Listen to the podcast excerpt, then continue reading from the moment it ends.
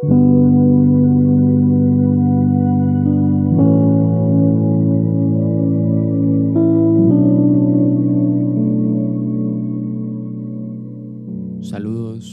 y bienvenidos nuevamente a Lectura de Esperanza. En esta tercera y última parte de la reflexión del libro de Job, tocaremos el encuentro de Job con Yahvé, pero también veremos ese encuentro con un personaje que viene de la nada, llamado Eliú. Comencemos en el nombre del Padre, del Hijo y del Espíritu Santo. Amén. No sé si recuerdas, pero la semana pasada estábamos mirando ese sufrimiento de Job, ese sufrimiento, esa angustia, ese, esa duda que tenía en su interior porque no podía comprender por qué le estaba sucediendo esto que le estaba sucediendo. Y junto con sus tres amigos se preguntaron muchísimas preguntas, tratando de averiguar por la razón qué era lo que Dios quería, por qué Dios había hecho eso a Job. Bueno, Job y sus amigos estuvieron un gran tiempo de este libro de sabiduría tratando de encontrar la razón del sufrimiento de Job. Pero exactamente, buscando desde la razón. Las últimas palabras de Job son, a Shaddai le toca responder. Shaddai en hebreo es uno de los nombres que se le da a Dios. En otras palabras, a Dios le toca responder. Jacob se cansó de tratar de buscar significado a lo que le sucedió y decide callar y esperar a ver si Dios le contesta. Pero llega este personaje Eliú y usa ante Job sus mismas palabras y le dice, te lo he oído decir, he escuchado tus palabras. Yo soy puro, sin delito, inocente, sin pecado. Mas busca excusas contra mí. Me tiene por enemigo, pone trampas a mis pies, vigila todos mis pasos. Y Eliú le responde diciendo, pues te digo que no tienes razón, porque Dios es más grande que el hombre. ¿Por qué te querellas con él? si no responde a tus razones. Dios habla de muchas formas, pero no nos damos cuenta.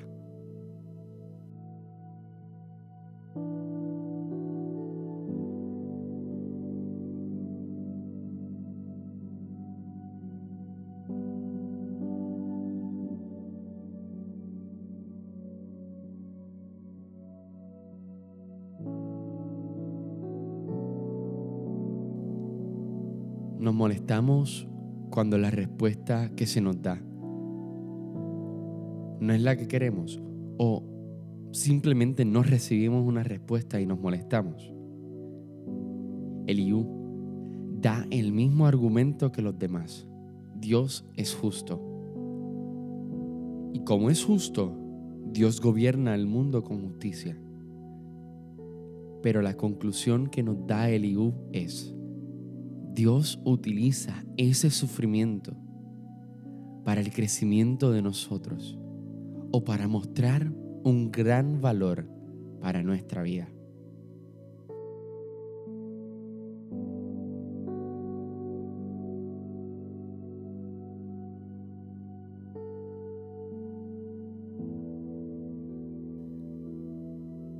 Pero Eliú, a pesar de que le está dando durísimo, a Job, le vuelve y le refuta y le dice, contempla los cielos y mira, fíjate en las nubes y en su altura.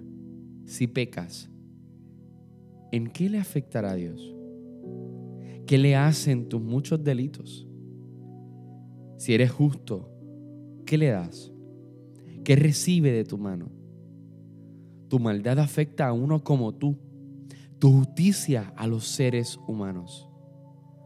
Protestan bajo el peso de la opresión, claman ante el abuso de los poderosos, mas no dicen, ¿dónde está mi hacedor que llena la noche de cantos de júbilo, que nos hace más listo que las bestias, más sabio que las aves del cielo?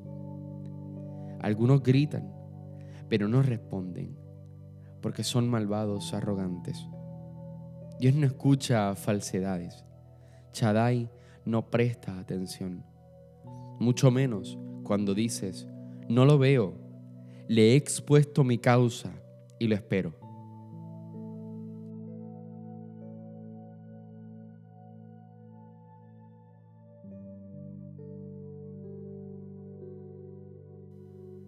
Pero Job no tiene palabras para refutarle a Eliú. Pero tampoco hubo tiempo para ello. Porque Dios, Chadai, se hace presente por medio de una tormenta. Dios lleva a Job por un recorrido y le llena de preguntas. Como por ejemplo, en Job 38, 3 al 10, 12 al 15, nos dice, si eres valiente, ciñete los lomos, te voy a preguntar y tú me instruirás. ¿Dónde estabas cuando cimenté la tierra? Dilo, si santo lo sabes y entiendes. ¿Sabes quién fijó sus medidas o quién la midió a cordel? ¿Dónde se asientan sus bases? ¿Quién puso su piedra angular entre el vocerío de los luceros del alba y las aclamaciones de los hijos de Dios? ¿Quién cerró el mar con compuertas cuando escapaba impetuoso de su seno? Cuando le ponía nubes por mantillas, nubes tormentosas por pañales. Cuando le marcaba las lindes poniendo puertas y cerrojos. Estos tipos de preguntas son los que, que Dios le hace a Job. Dios le hace ver detalles del diario vivir que nosotros no nos damos cuenta, pero Dios sí conoce todo íntimamente. Él le pone atención a la belleza y al funcionamiento del universo en maneras que jamás habíamos pensado y lugares que jamás veremos.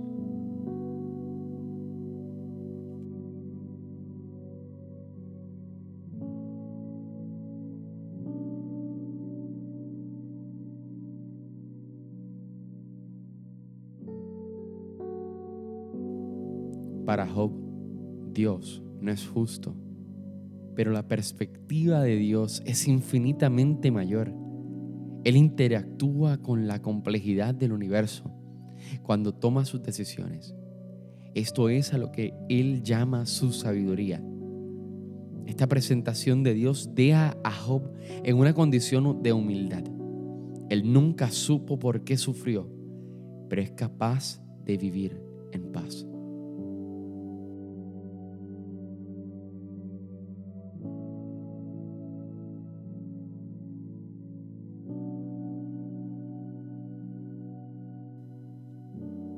Muchas veces no vamos a entender por qué suceden las cosas. Cuando perdemos a un familiar, cuando caemos enfermos, no lo vamos a comprender. Y vamos a preguntarle a Dios por qué, como lo hablamos en el episodio anterior. ¿Por qué? ¿Por qué? ¿Por qué? Pero que esa sea la oración que salga de nuestra boca pero que comprendamos que a pesar de que queramos comprender dónde está nuestra fe, dónde queda nuestra fe,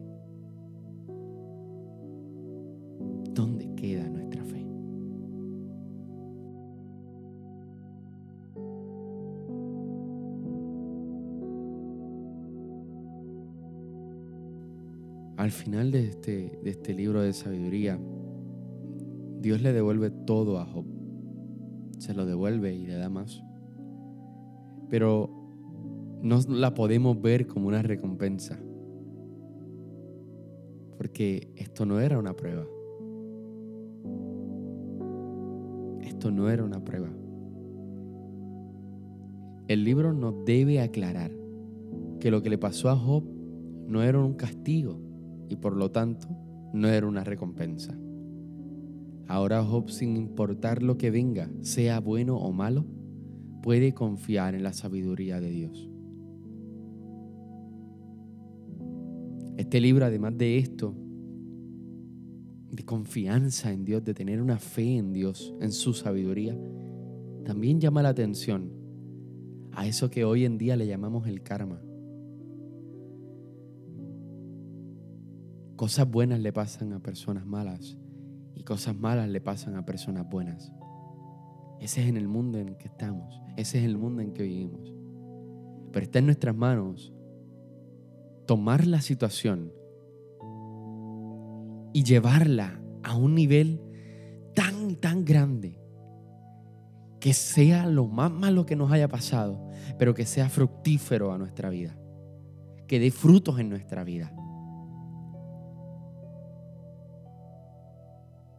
Te hago una última pregunta para cerrar esta reflexión de este grandioso libro de sabiduría. Seremos como Job, que a pesar de no entender el porqué de las cosas, siguió confiando en Dios? ¿O nos molestaremos con Él y dejaremos de creer en su palabra? Dios te bendiga.